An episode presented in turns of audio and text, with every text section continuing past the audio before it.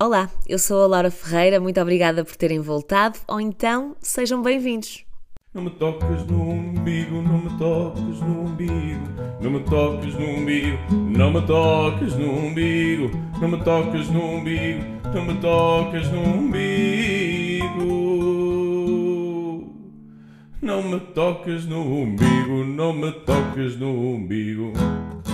Muito obrigada mesmo pelo feedback ao primeiro episódio deste meu novo podcast, por todas as reações, sejam comentários, mensagens, partilhas, uh, pessoas que falaram comigo pessoalmente e que elogiaram o facto de eu estar de volta ao microfone. Estou muito feliz por uh, finalmente ter dado este passo e ainda mais feliz por perceber que hum, ainda há pessoas que gostam de me ouvir e que fazem questão de me ouvir e que acham que aquilo que eu digo tem um mínimo de interesse. É por isso também que eu criei um podcast para, como eu dizia no primeiro episódio, termos aqui uma partilha semanal e um espaço de conversa, porque eu não quero que seja só eu a falar, quero que depois me digam a vossa o que é que acharam, o que é que sentiram e se se identificam com aquilo que eu estou a dizer ou se acham que não faz absolutamente sentido nenhum. Hoje, por exemplo, vou falar de algo que me inquieta e vou já fazer aqui o disclaimer. E eu consigo perceber os dois lados desta moeda. Atenção, e eu sei que é extremamente complicado estar nesta situação, mas ainda assim eu vou ter de começar por um dos lados, porque uh, eu estive recentemente em Vigo, no, uh, no Natal de Vigo. Aquilo não é bem o mercado Natal de Vigo, não é? Porque o mercado até é uma coisa pequenina, o que se destaca lá são mesmo as iluminações. Aquilo são milhões de iluminações uh, em centenas, centenas de ruas. Há tudo o que vocês possam imaginar de figuras natalícias feito através de iluminações e é realmente o grande destaque do Natal em Vigo. E eu estive lá uh, recentemente e aconteceram, umas, uh, aconteceram determinadas situações que me deixaram mesmo muito incomodada e me fizeram lembrar o quanto me irrita, me deixa revoltada um, e me inquieta por dentro uh, ver pessoas que são mal educadas no trabalho, uh, mal educadas, mal encaradas e que estão ali a fazer eh, um, um, frete, sobretudo no atendimento ao público. Volto a dizer, eu sei que o atendimento ao público é uma área muito complexa, eu também já estive do outro lado e já lá vamos, mas primeiro eu queria focar-me nesta parte de ser cliente e de ser mal atendida por alguém, porque eu fiquei mesmo revoltada com isto porque nós fomos sempre educados, eh, fomos sempre, questionámos sempre, nunca exigimos e de facto a maneira como fomos tratados no El Corte Inglês de Vigo foi ridícula, uh, não é profissional. Um, eu, para mim, alguém que está no atendimento ao público, seja em que área for, tem que ter alguma, tem que ter vocação para aquilo. Um, porque não é fácil, não é? Ter um sorriso, ter a forma de, de, comunicar, até a postura corporal e, sobretudo, quando além do atendimento ao público, tem que desenvolver toda uma série de funções ao mesmo tempo um, que exigem fisicamente e mentalmente e depois ainda tem que ser super simpático quando está no momento de, de conversa. Portanto, eu acho que alguém que, faz isto muito bem tem um talento. Tem um talento para lidar com pessoas e, felizmente, há muita gente que o faz de forma brilhante. Mas depois há pessoas que de facto não nasceram para estar no atendimento ao público. Nós, como eu estava a dizer, fomos para Vigo e tínhamos uh, no grupo, éramos um grupo grande e tínhamos três crianças no grupo, duas de 4 anos e uma que tem um ano e dois meses.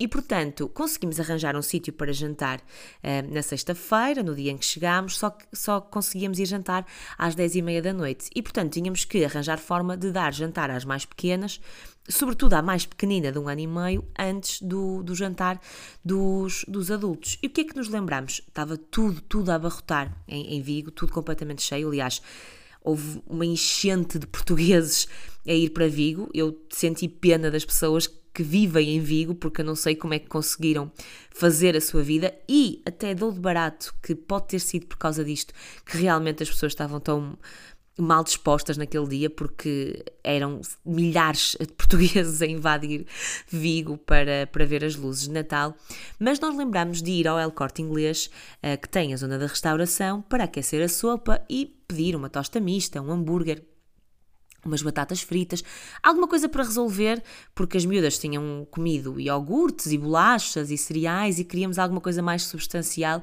para lhes dar, pelo menos para aguentarem até à hora de jantar. E fomos. E já quando estávamos a subir no elevador, uma senhora, nós perguntámos para onde é que era, qual era o piso do restaurante e uma senhora disse-nos, ah, mas não adianta irem para lá porque são 9 e 10 e aquilo fecha às 10. E nós, ok, está bem, mas também não queremos jantar, vamos eh, só pedir alguma coisa para as miúdas comerem, portanto vamos tentar. Chegámos ao, ao restaurante, primeiro deixaram-nos imenso tempo à espera, eh, naquela parte em que dizem que vão arranjar uma mesa, não é? Que temos que aguardar ali, deixaram-nos imenso tempo à espera. E depois, quando veio o, o primeiro funcionário, um, ehm, disse-nos logo: se for para beber alguma coisa, podem entrar. Para jantar, um, ehm, já não pode ser porque a cozinha está encerrada. E, e, nós perguntámos: Ah, mas um, o horário é às 10. Ah, sim, mas para sairmos às 10 a cozinha tem de, tem de encerrar antes. Relembro que eram 9 e 10.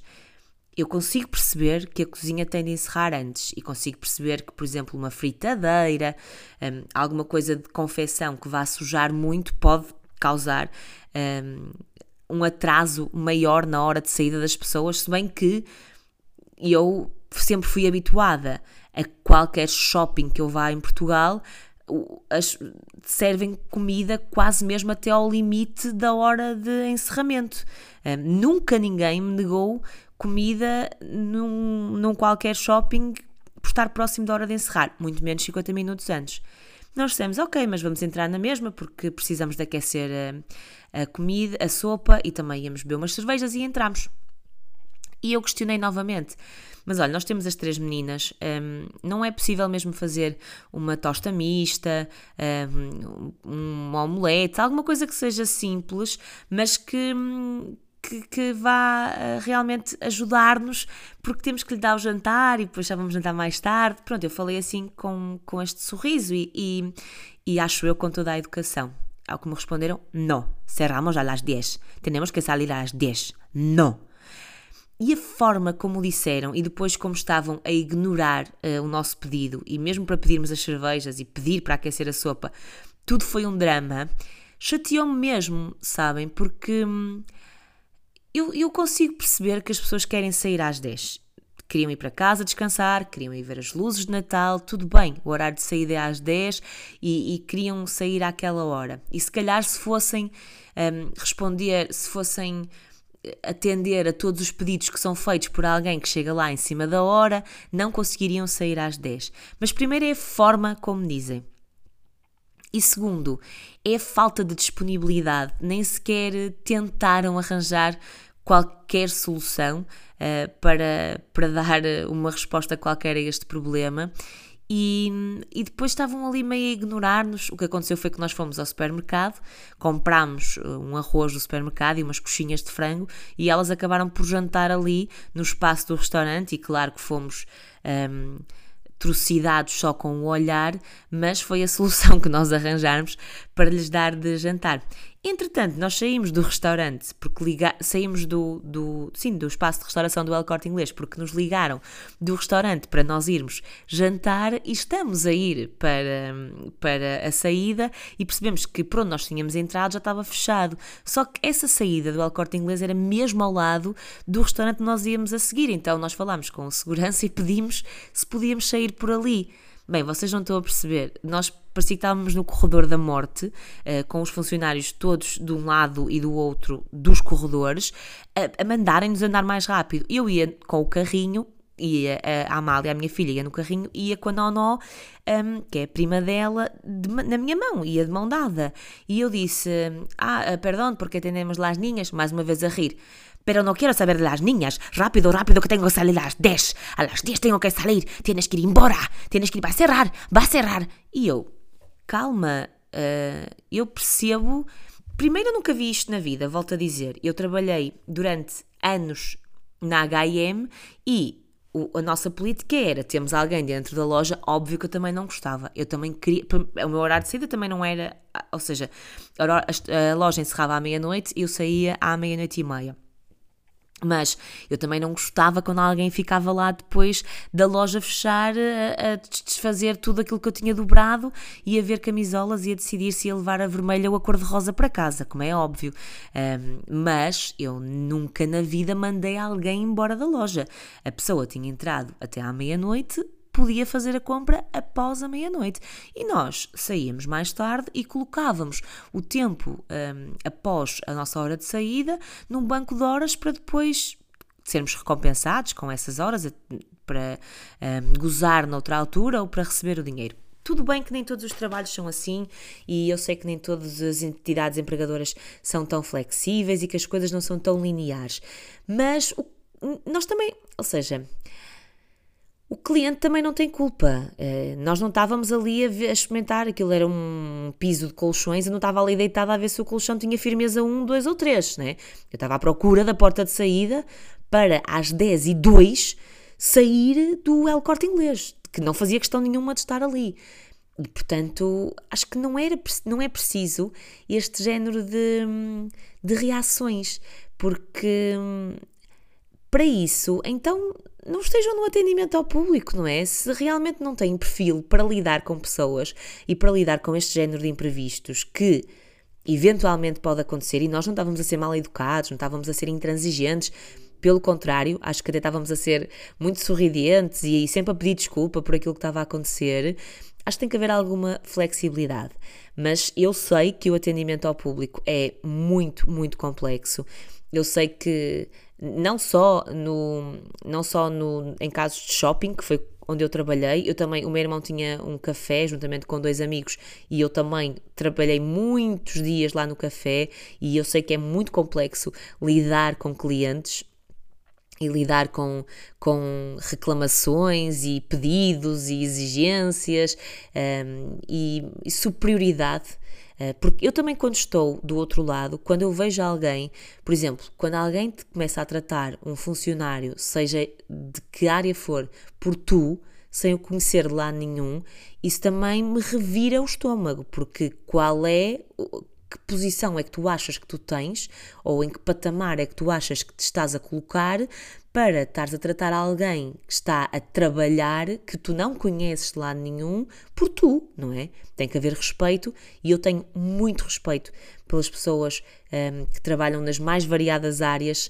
um, que envolvem atendimento ao público, porque eu sei que é muito, muito difícil mas também não se pode generalizar. E não é porque há clientes difíceis que de repente eu tenho que passar a tratar mal todos os clientes que, que aparecem ali. Um, e eu sou mesmo aquela. É, é muito, muito raro eu uh, ser. Uh, Uh, demasiado exigente, eu reclamar, é, é, mesmo raro eu reclamar com, com o que quer que seja. Eu normalmente sou super compreensiva, se eu não gosto de um prato, eu até digo que ah, não estava, não estava perfeito, mas olha, pode melhorar aqui, mas não há problema. Pronto. Eu uma vez fui jantar com, com o Henry num restaurante e eu pedi uma massa para partilharmos.